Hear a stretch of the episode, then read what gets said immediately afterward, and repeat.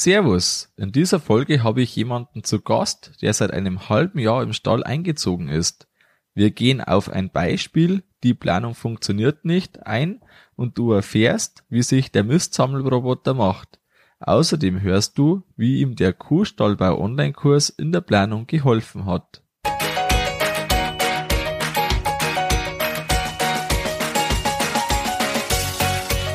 Herzlich willkommen beim Kuhstall Bau und Umbau Podcast. Hier bekommst du viele nützliche Ideen und Tipps für deinen optimalen Stall mit Blick auf das Wohl von Mensch und Tier. Schön, dass du da bist. Ich bin Gusti Spötzl und ich unterstütze Milchkuhhalter, die richtigen Entscheidungen für ihren Stallbau oder Umbau zu treffen und eine für sich optimale Lösung zu finden ohne jemals schon einen Stall geplant und gebaut haben zu müssen. Hallo in der heutigen Folge. Heute geht's zum ersten um ein Beispiel, die Planung funktioniert nicht. Zum zweiten um die Erfahrungen vom Mistsammelroboter und zum Abschluss hörst du, wie ihm der Kuhstall bei Online-Kurs in der Planung geholfen hat. Ein Beispiel habe ich auch selber, wo die Planung nicht funktioniert hat oder so nicht funktioniert hat. Nämlich ist es bei uns im Stall der Abwurf vom Liegeboxenlaufgang gewesen. Am Anfang war das eigentlich komplett fest, was da so runtergefallen ist, was da aus den Liegeboxen gekommen ist, ist alles in einen kurzen Stichkanal und dort hatten wir am Anfang das nicht so eingeschätzt, dass das so trocken daherkommt. Wir haben dann ein Rührwerk nachgerüstet, aber das hat immer noch nicht so einwandfrei funktioniert.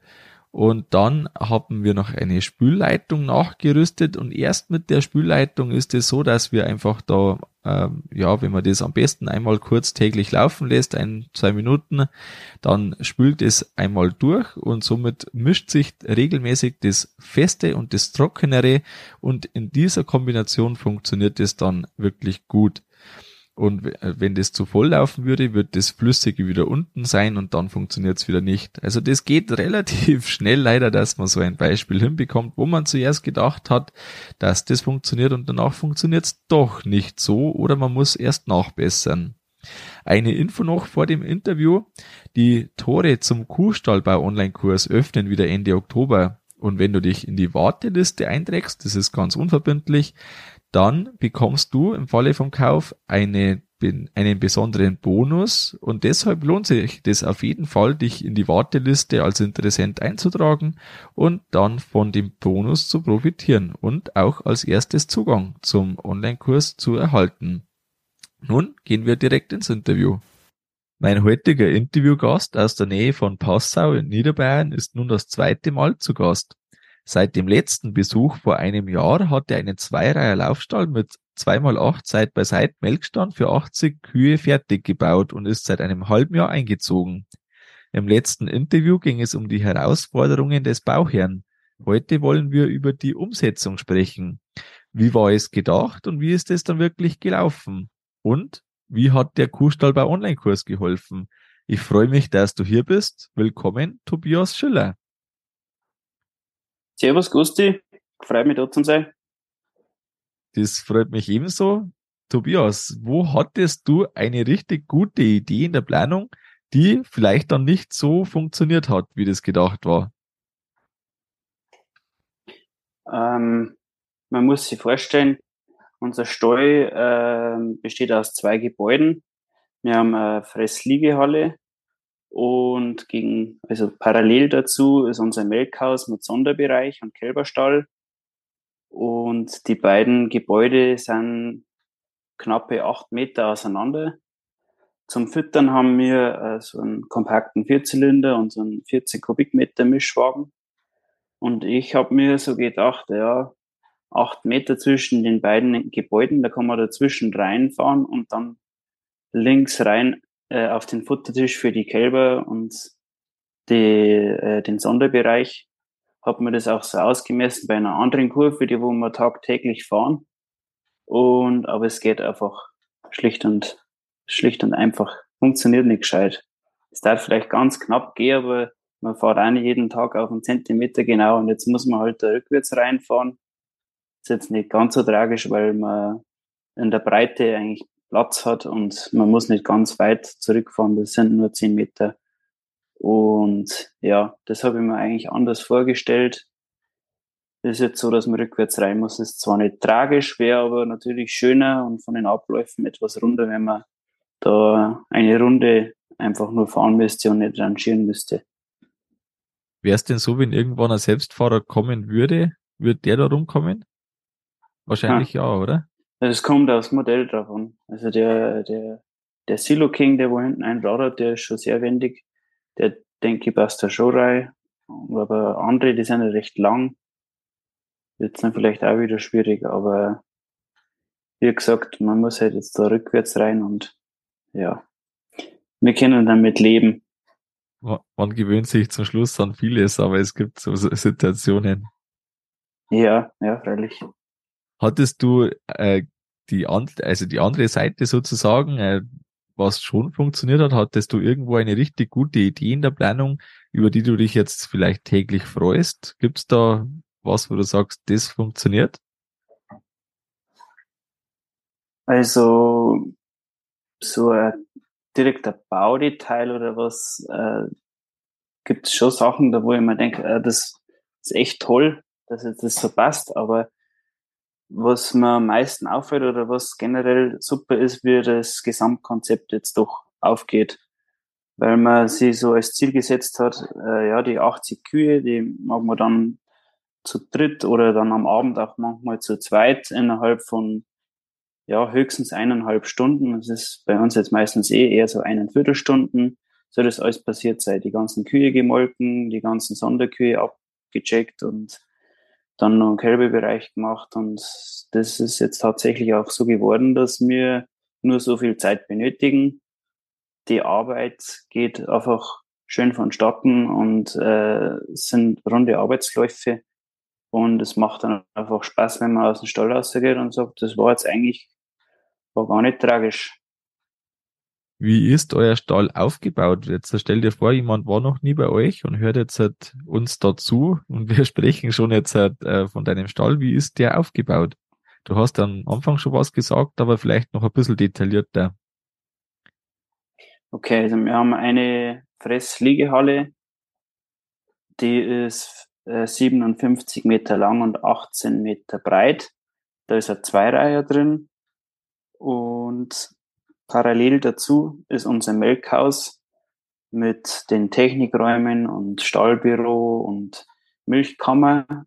Und da ist auch noch ein Sonderbereich dabei für Anfütterungsphase, für Frischkalber und kranke Tiere. Und der Kälberstall ist da noch mit dran. Und die Halle ist 33 mal 15. Und verbunden sind die beiden äh, Gebäude über den Wartebereich vom Melkstand, der aber nicht überdacht ist. Und da ist dann dieser Abstand von den knappen acht Metern quasi zwischen den beiden Hallen, wo man jetzt mit dem Schlepper leider nicht mit dem Mischwagen rumkommt. Eine Besonderheit ist bei euch, dass die Entmüstung automatisiert ist. Wie läuft die ab? Ja, wir haben äh, überall äh, planbefestigten Boden, also keinen Spaltenboden und auch keine Schiebebahnen. Wir haben einen, einen Mist-Sammelroboter von der Firma Jotz, das ist der Barney, heißt der. Und genau, wir waren eigentlich erst ganz grundsätzlich auf Schieberbahn, hatten dann aber relativ viel Quadratmeter, die dann äh, nicht durch die Schieberbahn entmistet werden. Also alle Übergänge und dann im Auslauf. Der Auslauf läuft quasi dann äh, oder in der Flucht von den Liegeboxen wären dann äh, auch so drei Meter Streifen quasi im Auslauf gewesen, die wo äh, ja eben der Schieber nicht sauber macht. Und dann noch der ganze Wartebereich, das sind auch nochmal 100 Quadratmeter und ja, da haben wir überlegt, vielleicht ein Nachtreiber, der wo dann beim Zurückfahren den Mist wieder äh, rausschippt und den wo die Schieberbahn wieder mitnimmt, aber solche Teile kann man auch nicht bezahlen und deswegen sind das, oder das war mal der erste Grund, warum wir auf den Barney gekommen sind. Und genau. Also im Groben und Ganzen muss man sagen, das Teil funktioniert. Ähm, die Probleme, die wir schon damit gehabt haben, waren, ja, ich sage mal am Anfang Kinderkrankheiten, die wo sie dann gelegt haben und dann im Hochsommer ist das Problem, dass wir im Fressgang einen Gummiboden haben und auf den, der Gummiboden äh, anfällig dafür ist, dass es äh, sehr leicht alles antrocknet, der Mist, weil bei uns einmal ein bisschen Wind durchgeht und dann baut sich der Mist da auf. Es wird ein bisschen schmierig und dann kennt sie das Gerät nicht mehr aus, weil sich das zum einen äh, dadurch orientiert, dass äh, es Transponder liest, aber auch dadurch, dass es äh, seinen Vortrieb misst. Also über die Räder weiß das Teil dann, äh, müsste jetzt eigentlich schon so weit sein und war dann quasi noch nicht so weit, wie es eigentlich sein sollte, weil es halt eben Schlupf gehabt hat und ist dann äh, zu früh abgebogen mal und dann ist es wieder wo drin gehängt. Und das wollen wir äh, nächstes Jahr besser machen, indem wir eine Kuhdusche im Fressgang entlang installieren, was dann noch den Nebeneffekt hat, dass wir auch noch mal eine bessere Kühlung im Stall haben, was auch nicht schadet. Und ja, aber im Groben und Ganzen sind wir zufrieden und was uns auch vor allem gefällt, ist der Vorteil, dass alles ebenerdig ist, dass es keine erhöhten Übergänge gibt. Und ein weiterer Vorteil war auch noch unterm Bau. Wir haben äh, drei Tage gebraucht, dass wir seinen Abwurfschacht gebaut haben. Und dann waren wir, wie gesagt, aus dem Dreck raus. Nicht wochenlang Kanäle schalen und auch kein Querkanal war nicht nötig. Wir haben den Abwurfschacht direkt neben die Güllegrube dran gebaut. Äh, drei Meter KG-Rohr, das was in die Güllegrube reingeht. Und dann war das Thema Gülle eigentlich fertig auf der Baustelle. Wen das näher interessiert, die Folge 77, das war das, das ich am Anfang angesprochen habe, dass du da schon mal zu Gast warst vor einem Jahr. Wer da zurückschauen möchte, die Folge 77 oder auch dann äh, verlinkt im Artikel zur Folge. Das noch als kleine Randnotiz dazu. Genau, da haben wir den schon mal angesprochen. Macht jetzt er die Ecken sauber und äh, oder gibt es irgendwo Stellen, in der äh, der Mist irgendwie doch noch äh, liegen bleibt oder macht er das an sich sehr gut sauber? Wie zufrieden bist du von dem her? Also die Ecken sind äh, schon sauber. Ich sage einmal, dass er die Ecken, also die Kurve in der Ecke fährt er ungefähr einen knappen halben Meter vor, vor Ende des Stalls fährt er die an, die Kurve, und kommt dann auch wieder knapp nach einem halben Meter wieder an die Wand ran und so ein Dreieck muss man sich da vorstellen, was er jetzt nicht mitnimmt. Aber da ist auch nicht viel Dreck, weil jetzt die Kühe nicht gezielt in die Ecken reinscheißen, Gott sei Dank. und es ist, es hexen einmal, dass da dann mehr Dreck drin ist, falls er mal gestanden hat und dann so viel Mist zusammenkommt, dass er das nicht mehr in seinen Tank speichern kann. Dann schiebt er nämlich ein bisschen einen See vor sich her sobald er natürlich eine Kurven fährt, haut's den Mist bei der Seite ein bisschen raus und dann hast du wieder mehr Dreck in den Ecken. Aber ich sage mal, im Normalfall muss man, ja, das ist dann wieder die, kommt natürlich auf, auf das Auge des Betrachters drauf an, wie sauber das man es haben will. Der eine wird das vielleicht äh, jeden Tag nochmal reinkratzen von den Ecken, aber man sieht fast nichts. Und der andere nur einmal in der Woche. Also na, das, das passt schon, das Teil, wenn es äh, wenn's nicht stehen bleibt, eben wegen, äh, weil es zu trocken ist, äh, dann funktioniert das. Mhm. Ist es dann so, wie du das am Anfang gedacht hast, oder gibt es da doch, dass du sagst, ja, ein bisschen anders hätte man es uns vorgestellt? Wie würdest du das einstufen? Na, es funktioniert schon so, wie es mir vorgestellt habe. Am Anfang war es mir noch nicht sauber genug. Dann habe ich die Intervalle noch verkürzt. Ja. Ein Problem hat er noch, äh, ja, hat er eigentlich nach wie vor noch. Der hat vorne so eine Auslösleiste, dass wenn er an einer Kuh dran fährt oder generell irgendwo dran fährt, dass er stehen bleibt. Und die ist aus, aus Edelstahl und druckt innen über ja, so ein kleines Blättchen an einem Taster und der Taster, wenn er nicht auslöst, bleibt er stehen. Und das, ja, das hat am Anfang ganz normal funktioniert, bis das, das innen verbogen war dann. Und jetzt war das so verbogen, dass der da auf den Taster gedruckt hat. Und dann ist er mal eine Zeit lang wieder nicht mehr gefahren. Ja, dann hat man es wieder ausbogen. Das funktioniert dann wieder eine Zeit lang und ja, ja, ich weiß nicht, ich habe es vor ein paar Wochen mal nochmal ausbogen, seitdem läuft er eigentlich, aber da kommt anscheinend so ein Nachrüstkit, dann soll das etwas stabiler werden und einmal zuverlässiger werden. Ja, die Maschine ist ja noch nicht alt und es kämen immer wieder Updates und es wird immer besser. Das ist ja schon mal sehr gut, wenn sich dann auch was entwickelt, auf jeden Fall. ja, ja. Vom äh, von dem Laufgang nochmal zurück. Du hast ja da eben den Gummi drauf, wie du schon beschrieben hast, und der trocknet im Sommer zu stark ab. Wie reagieren die Kühe darauf? Also du hast das gerade gesagt, der Spalten, äh, der Spalten sage ich, der äh, Mistsammelroboter, der rutscht manchmal. Wie geht's da den Kühen da drauf? Ja, bei denen ist dasselbe natürlich. Die merken wir dann schon bald am Gang, ja, sie gehen schon immer so sicher und dann, wenn eine stierisch wird, dann wird das ein bisschen eine Rutschpartie und das ist fast ein bisschen gefährlich sogar und ja, also die, diese Verbesserung der Traktion vom Boni ist eigentlich nicht nur für den Boni, sondern auch für, für die Kühe, dass die nochmal standfester da drauf laufen können. Und das Thema hast du aber nur im Sommer oder war das dann jetzt in der Übergangszeit vom Frühjahr oder dann jetzt im Herbst auch Thema, das zu trocken na, wird? Na, nur im Sommer. Sagen wir mal, ab, ab über, alles über 25 Grad dann einmal fängt es ein bisschen an, da ist noch kein Problem, aber wenn es dann einmal an die 30 Grad wird, dann wird es immer mehr. Und ja, vor allem, weil bei uns einmal so ein bisschen der Wind durchgeht, das trocknet so schnell an und dann baut es sich auf.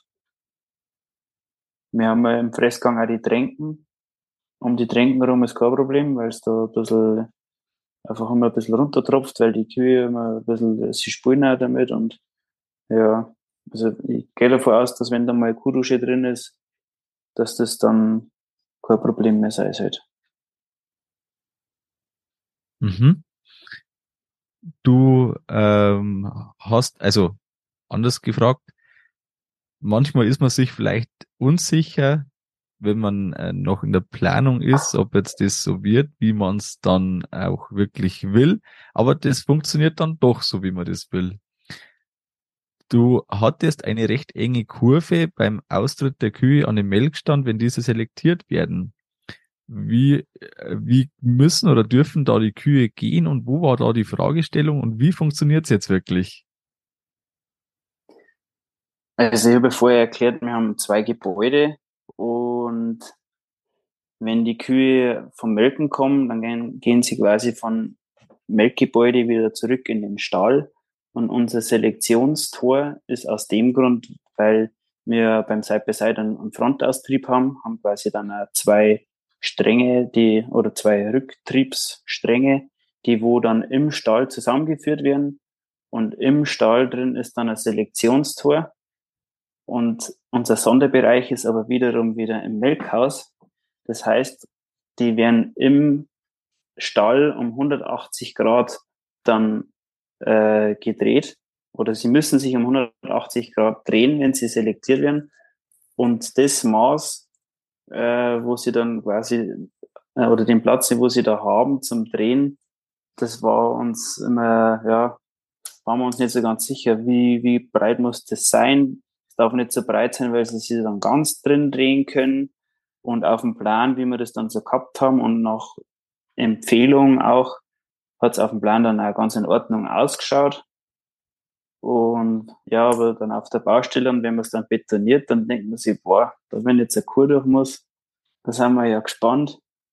Und, aber es ist jetzt letztendlich kein Problem. Also die größten Kühe, die streifen da ein bisschen mit dem Hintern, aber na, die, vor allem welche, die wo schon ein paar Mal durchgegangen sind, das Tür wird äh, rübergeschwenkt und die gehen einfach rüber. Und das ist, ja, sind wir froh darum, dass das Gott sei Dank ganz normal funktioniert. Du warst dir am Anfang auch nicht so sicher, wie du das mit der Klauenpflege löst. du hast jetzt eine Variante gefunden, in der es tatsächlich funktioniert, dass du alleine äh, gut Kühe ausschneiden kannst. Was waren da die Anfangsgedanken und wie schaut nun die Lösung aus? Ja, anfangs habe ich mir gedacht, ich, oder der Grundsatz war, ich muss das alleine möglichst schnell und komfortabel eigentlich äh, hinbekommen, dass ich Kuh-Klauenpflege mache. Und dann habe ich mir gedacht, ja, dann mache ich es über das, dass ich es ausselektieren kann, dann habe ich schon mal extra. Das heißt, der Clownstand muss irgendwo in den Sonderbereich. Im Sonderbereich war eigentlich wenig Platz und dann habe ich jetzt an, direkt an diesen Speedfix gedacht, den wo man da vom Fressgitter dann runterklappen kann und man, man sperrt die Kuh vorne im Fressgitter ein und, und fertig. Hat mir an sich auch ganz gut gefallen und dann, ja, dann haben wir äh, beim, beim Kuhstallbaukurs einmal ein bisschen hin und her diskutiert und ja, der eine findet es schon gut, der andere ein bisschen weniger und was mir dann aber letztendlich eigentlich gestört hat, war, dass ich dann beim Ausschneiden im Sonderbereich ist bei uns alles auf Stroh, dass ich quasi beim Ausschneiden in, in der Mistmatratze drin stehe. Und das ist einmal das eine. Und das andere ist, dass ja, das alles, was man halt dann von der Kuh runterschneidet, im Mist landet. Und sämtliche Sachen mit Mortellaro oder Panaritium, das möchte man eigentlich jetzt nicht in der, in der Mistmatratze drin haben, wo man vielleicht später dann eine kranke Kuh drauf liegt. Und deswegen bin ich dann drauf gekommen, dass ich eigentlich die Kuh trotzdem ausselektieren kann und dann im Stall an einem Platz, eigentlich direkt neben einem Selektionstor, die Kühe gehen quasi die Selektion wieder zurück. Da habe ich nochmal ein Tor eingebaut, dass sie auf die Seite müssen und da steht jetzt der Clownstand und ja, die müssen durch den Treibgang, können nicht nach links, nicht nach rechts und ich kann jetzt alleine die Clownpflege machen, ohne Probleme. Und da bin ich eigentlich, das freut mich eigentlich bei jeder Kurve, wo ich einer treibt, dass das so easy geht. Das ist ein großer Vorteil, wenn da einfach die Kühe in keine Richtung mehr auskommen. Und dann geht es viel leichter als die andere Version, die möglich wäre. Ja, ja. Da ist manchmal mehr Platz schlechter als äh, ein, eine Linie, wo man sagt, dort geht's durch. Aha. Auf alle Fälle, ja. Wo hat dir so der Kuhstallbau Online-Kurs in der Planung gehol geholfen? Du hast ihn jetzt gerade angesprochen. Ähm, man muss bei mir dazu sagen, ich war schon äh, sehr weit mit der Planung. Ich habe schon einen fertigen Eingabeplan gehabt und habe deswegen auch ähm, war am überlegen, ob ich das jetzt überhaupt machen sollte. Vor allem auch mit den Bedenken, ja, zum Schluss muss ich den ganzen Plan nochmal umschmeißen, weil ich ganz neue Gedanken habe und dann brauche ich einen Tech-2-Plan. das war aber Gott sei Dank nicht so. Also ich habe schon, das hat schon ganz gut gepasst, wie ich eigentlich geplant habe, aber mir hat das dann doch sehr gut gefallen, einfach nochmal der Austausch ich bin ja deswegen zum Beispiel auch nochmal drauf gekommen, dass ich jetzt das mit dem Clownstand anders lösen muss. Bin ja im Nachhinein froh drum, dass das jetzt so ist. Und genau, äh, ich bin über den, über den Kurs auch nochmal dann drauf gekommen, ja, wegen die Futterreste. Das habe ich aber in der ersten Folge, wo ich dabei war, auch schon mal angesprochen, dass ich das so löse mit dieser Wand zum Schluss. Und insgesamt muss man sagen, dass man sie dann schon, also 100 Prozent gibt es zwar nie, aber man kann sich relativ sicher sein, dass man eigentlich alles abgeklappert hat, was wichtig ist. Und vor allem sie mit vielen verschiedenen Kollegen darüber die ganze Zeit wieder austauscht. Äh, und das auch sehr konstruktiv mit einem Plan. Und wenn man das Heft dann durchgearbeitet hat, ja, dann kann eigentlich ja, es kann immer was schief gehen, aber dann kann nicht so viel schief gehen. Und man hat es auch gemerkt auf der Baustelle, dass das einfach dann gelaufen ist. Und ja, manchmal waren es Vertreter, manchmal waren es die Leute auf der Baustelle, die wo eigentlich ein bisschen verwundert waren, warum das ich jetzt halt schon an was denke, was jetzt eigentlich erst nächste Woche ist. Aber man hat halt dann einfach einen Plan und dann geht's dahin und dann läuft's einfach und dann ist man froh drum. Und das würde ich eigentlich behaupten, dass mir das schon der Kurs auch irgendwo gebracht hat. Und das ist ja dann plötzlich sehr viel wert, wenn einfach die, die Baustellentage, die Abläu Abläufe, die man da so hat, oder einfach das Vorgehen, wenn das manchmal besser getaktet ist, dass dann insgesamt viel weniger Stunden gebraucht werden, weil man einfach direkt dahin kommt, wo man hin soll oder möchte. Ja, ja, klar. Ja. Ähm, hast du in der Baustellenzeit dann öfters an den Kurs gedacht? So, also du hast das gerade eben schon gesagt, dass du da manchmal weiter voraus warst, sozusagen? Ja, war mal, äh, war mal da, ja, das stimmt schon. Und vor allem auch manchmal, wenn was auch nicht so gelaufen ist, wenn man sich eigentlich vorgestellt hat. Wenn der Gusti auch mal was erzählt hat von seiner Baustelle, das hat er sich eigentlich so ausdenkt, aber das ist dann doch anders geworden, aber zum Schluss findet man doch eine Lösung. Da habe ich dann oft einmal eigentlich an das gedacht, ja. Hat sich jetzt, weiß ich, ich habe dich ja letztes Mal im letzten Interview schon gefragt, ähm, jetzt aus der Sicht nach einem halben Jahr im Stall, hat sich jetzt für dich im Nachhinein die Investition in den Kurs gelohnt? Ja, auf alle Fälle. So wie es gerade schon angesprochen habe, einfach wenn es dann auf der Baustelle rund läuft, weil man, weil man einfach weiß, was man will und gar nicht lange überlegen braucht und auch jetzt im Stall, wie es einfach läuft, von dem her die runden Arbeitsabläufe, die wo einfach nicht nur Zeit, Zeit sparen, sondern einfach die Arbeit dann auch mehr Spaß macht und muss man auf alle Fälle sagen, das hat sich schon rentiert. Ich glaube, dass wir jetzt äh, in dem Interview einen, einen sehr guten Rundumschlag gemacht haben, dass man einfach in der Planung manchmal Ideen hat, die dann vielleicht nicht ganz so funktionieren, wie man sich vorstellt, gleichzeitig aber auch die Planung so wichtig ist, weil eben aus den Ideen der Stall entsteht, wie er dann später wirklich wird, über die man sich dann täglich freuen kann. Und deshalb äh, freut es mich sehr, dass du uns da einen Einblick gegeben hast in deine Baustelle, in das, was dich bewegt hat, in das, was ihr da unternommen habt. Das ist ein, ein Riesenprojekt einfach, so ein neuer Stall äh, da irgendwo hinzustellen. Und äh, deshalb schon mal vielen Dank. Und als Abschluss, Abschlussfrage an dich möchte ich dich fragen, aus heutiger Sicht nach dem Stallbau, was möchtest du anderen Landwirten, die gerade in der Planung entweder auf einen neuen Stall oder auf einen Umbau sind, was möchtest du da mitgeben? Mm, auf alle Fälle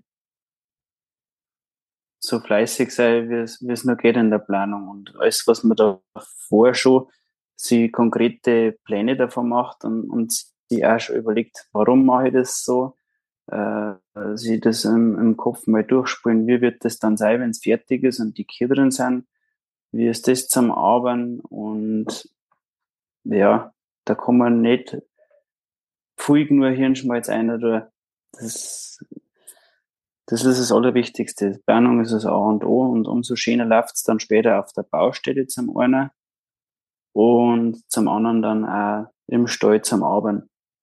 Und oft einmal auch auf der Baustelle darf man überhaupt keine Mühe nicht scheuen, auch wenn oft, oft einmal, es gibt oft einmal einen einfachen Weg. Und ja, das war einfacher und billiger zum Bauen, ist aber später dann bläder zum Arbeiten. Und das sollte man auf gar keinen Fall sparen, weil man da einfach 25 Jahre lang dann drin arbeitet oder noch länger. Und da ärgert, ärgert man sich jedes Mal. Und das sollte man auf gar keinen Fall tun. Vielen Dank, Tobi. Das ist auf jeden Fall, äh, also kann ich zu 100 Prozent unterschreiben, so wie du jetzt das gesagt hast. Genauso ist auch meine Erfahrung. Und äh, ja, vielen Dank. Alles Gute für dich und deine Familie im Stall und den Kühen.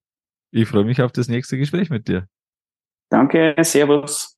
Vielen Dank nochmal an Tobias im Nachgang an das Interview.